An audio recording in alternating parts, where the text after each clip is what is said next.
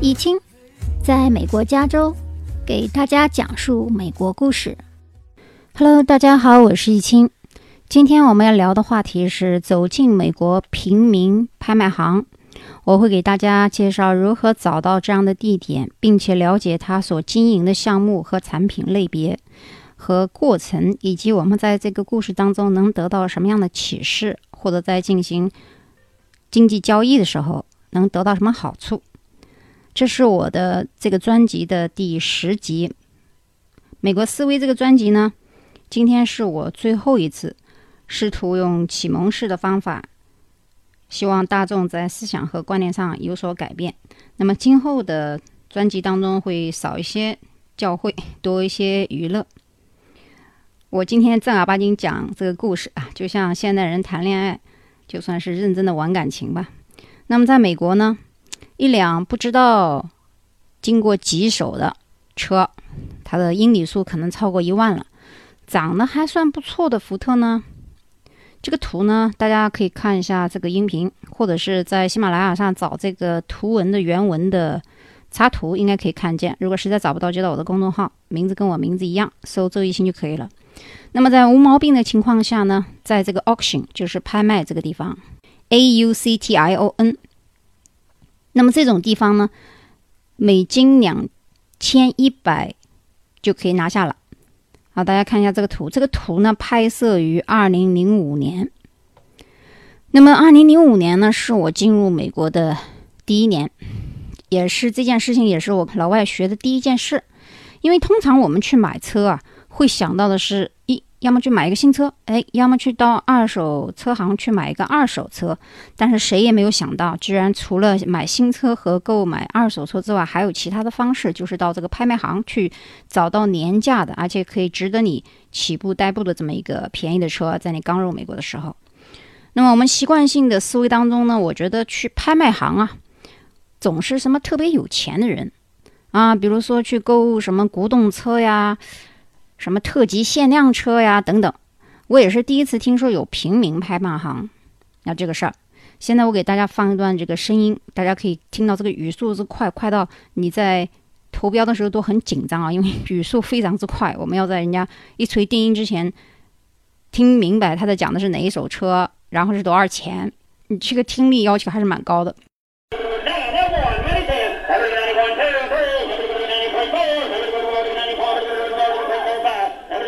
刚开始的时候呢，在去听这个拍卖之前啊，首先你要去了解一下你想购买的这个车的价格和你想出多少钱的这个定位。那我们看这个图上有很多车是从两千到七千不等的。当然，这个两千还是七千，首先要看它的年年段啊，还有它的这个公里数。那么这个图片上有一九七四呃九四年的，有两千年的。当然，我这个图片是二零零五年的，所以所以说从五年。你要二零零五年算起的话，往前推到二零零零年的车也不算太久啊。五年的车卖到八千六这个价格，在二零零五年的时候还可以接受，要看它的这个，当然这个公里数是多少了。那么十年以来呢，我其实再也没有去过这样的拍卖行，仅此一生经历，所以我拿出来给大家分享一下。呃，这让我了解到在华人圈所不能学到的一些。美国的平民生活啊，这样的例子还发生于以后我所了解到的这个贫民窟的一些跳蚤市场啊。那靠跳蚤市场还是要买票进去的啊，一般是一两美金就可以进去。然后你就看到一些地摊，因为在美国你是看不见这个地摊货的，你也看不见马路上乱乱糟糟的这些小地摊，不管是卖吃的还是卖这个零食的，或者是卖这些零碎商品都没有啊，这属于违禁的。然后你也可以看到一些婚礼葬礼的一些 house sale，也就是我们讲的一些死亡拍卖等等。这个以后我们再谈。那么了解美国底层社会啊，或者是中下层社会的经济贸易以及生活方式呢，是每一个移民对于新生事物的深刻感知与同情，是我们探索并且要了解一个新的国度啊，这个社会等级的差距和平民疾苦的途径。因为我们常说一个人见过世面，似乎是谈他们的见识有多高。走的路有多远？而我的理解是，见过世面是指你对任何国家不仅要见天地，也要见众生。只有尝尽人间冷暖，深刻了解底层的疾苦和高层的雍容，才能算得上有见识，缺一不可。在这个拍卖行当中，我看到了一个古董自行车，大家看这个图，这个车呢看上去蛮新的啊，而且造型也很奇特。最后我记得拿下它的这个人好像是拿到了五百五十美金这个样子。呃，大家可以看一下，你觉得它便宜还是贵呢？那我想通过我最近买的一辆。这个公路车，告诉一下大家的价格。前两天我刚购买的这个全新公路车啊，职业公路车的这个价格是在两千美金左右，全新的，而且得自己动手组装，然后去。到 store 里面去 test 这个 adjust 一下，这个 adjust 可能是有时候五十到一百美金。那么山地车有的时候有一些在美国分得很细啊，这个自行车，那么一个自行车跟汽车的价格都差不多啊。然后你看好一点的自行车，有的卖到五千美金的。那么这些自行车加上头盔啊这些全副武装的装备其实很贵。然后山地车它还要分它是。介于公路和山地之间呢，还是纯的山地车呢？这个大家可以从那个轮子可以看出来。当然，调档啊、高档、中档、低档。当然，如果很普通的车，比如说我们海滩用的这个车呢，一般是到三百五十美金就可以买到新的了。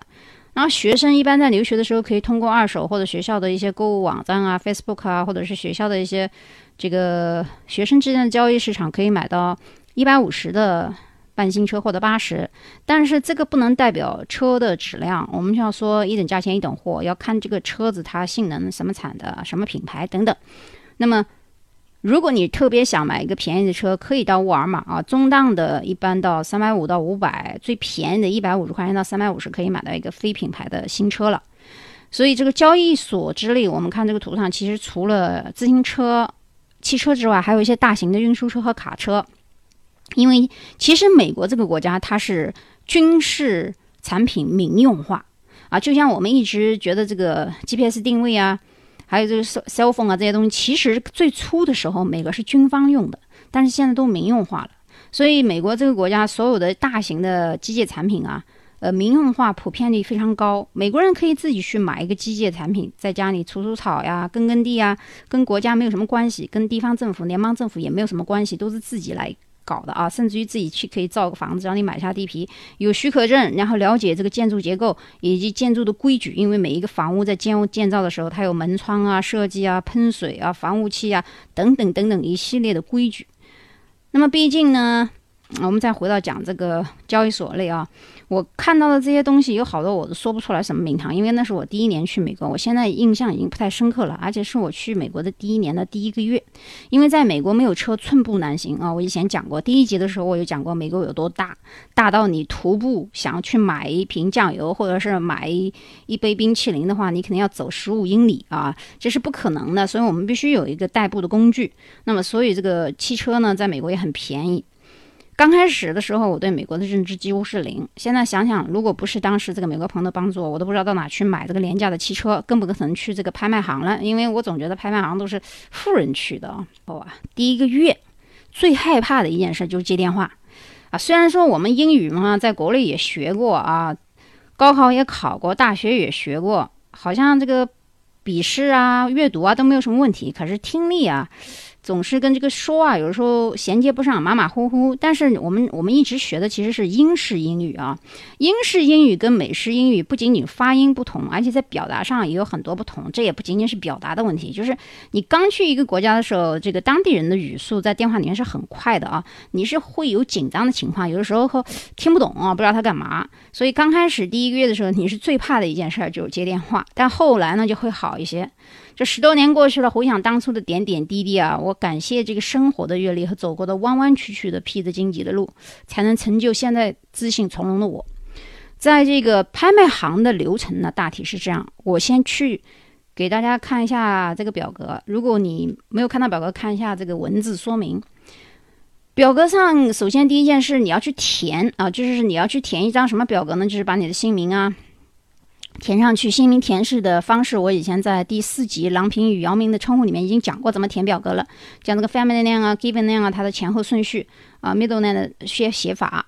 那么一共有六个程序，第一个程序呢就是 find and file properties，就是找到你感兴趣的产品。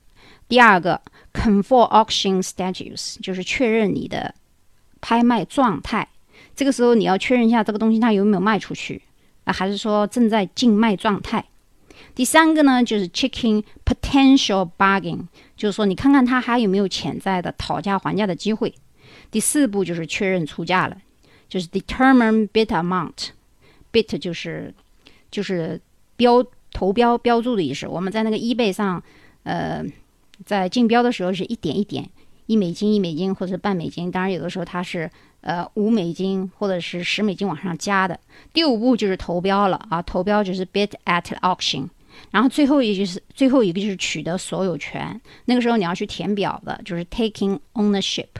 那这六个步骤呢，在所有的拍卖行其实都可以运用。虽然咱们今天讲的是个贫民窟的，哎，谈不上贫民窟啊，就是平民的拍卖行。以后你即使进入到那种高高档的这个特级轿车或者是限量级汽车的大型的交易所的时候，这个过程也是一样的。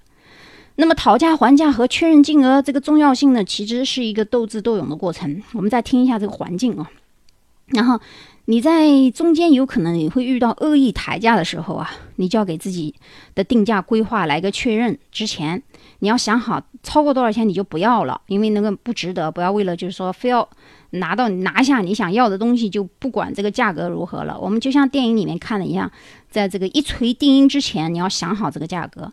一般来说，在拍卖会上啊，一个合理的购买价应该是低于全部市场价值，最少是百分之二十，这才是一个最合理的交易。提醒大家的是呢，因为呃，咱们今天讲的是车辆，其实房屋也可以啊，只是不在这个拍卖所而已。我们要知道，美国有很多各种各样你想不到的拍卖场所啊，华人是很少去这个圈子，因为第一不知道，第二思维不习惯，第三不熟悉的东西咱们不碰。所以这就是为什么我一直强调大家远离华人圈的原因。不是说你不能交华人朋友，可以啊，有很多华人朋友我也有啊，但是他们也不一定都是在这个圈子里面混。所以说你一定到了一个新的国家以后，要了解一下新的生活方式。这个话是今天我最后一次讲，以后所有的专辑里我不会再提这个字。举个例子啊，中国人住了十到二十年的房屋，他们在出售和转让的时候啊，喜欢自己到网上去找买买家和买主。其实大不必如此啊，你可以找一个美国人开的中介公司，黑字白字写清楚你要给多少服务费，然后人家就会按照你给的这个价格去卖你的房子啊。他给你卖房子，当然这是劳动嘛，你应该付一定的这个报酬嘛。所以这个是黑字白字写的很清楚，叫服务费。那老美。卖房子效率还是蛮高的，因为美国的市场房价这个买卖房屋啊，就跟中国差不多，呃，不愁卖不出去的啊，所以说没有必要自己那么辛苦啊，找找这个找找那个啊，又是 Facebook 又是那个，没有什么用，其实就找一个中介公司就可以了，你给中介费嘛。那么很多人呢在想说，哎，我不如找一个华人的中介公司吧？啊，你是可以找华人中介公司啊，可这里面水分就多了，回扣、人情什么都来了。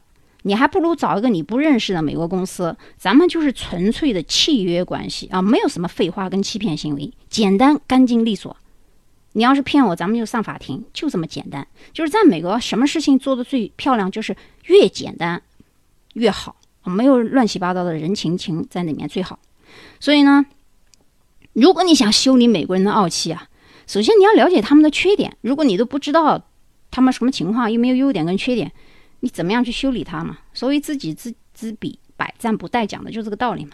到处去找这个饮水机，学校里面、大学里面、小学、中学，甚至于公共场所所有的花园，你会在五米之内就会找到一个自动饮水机。这个饮水机是是可以喝的。为了小孩方便，它垫一块这个垫脚石啊，或者做的很方便。有适合五六岁的儿童呢，有的是适合老人呢，有的是适合这个呃成年人的。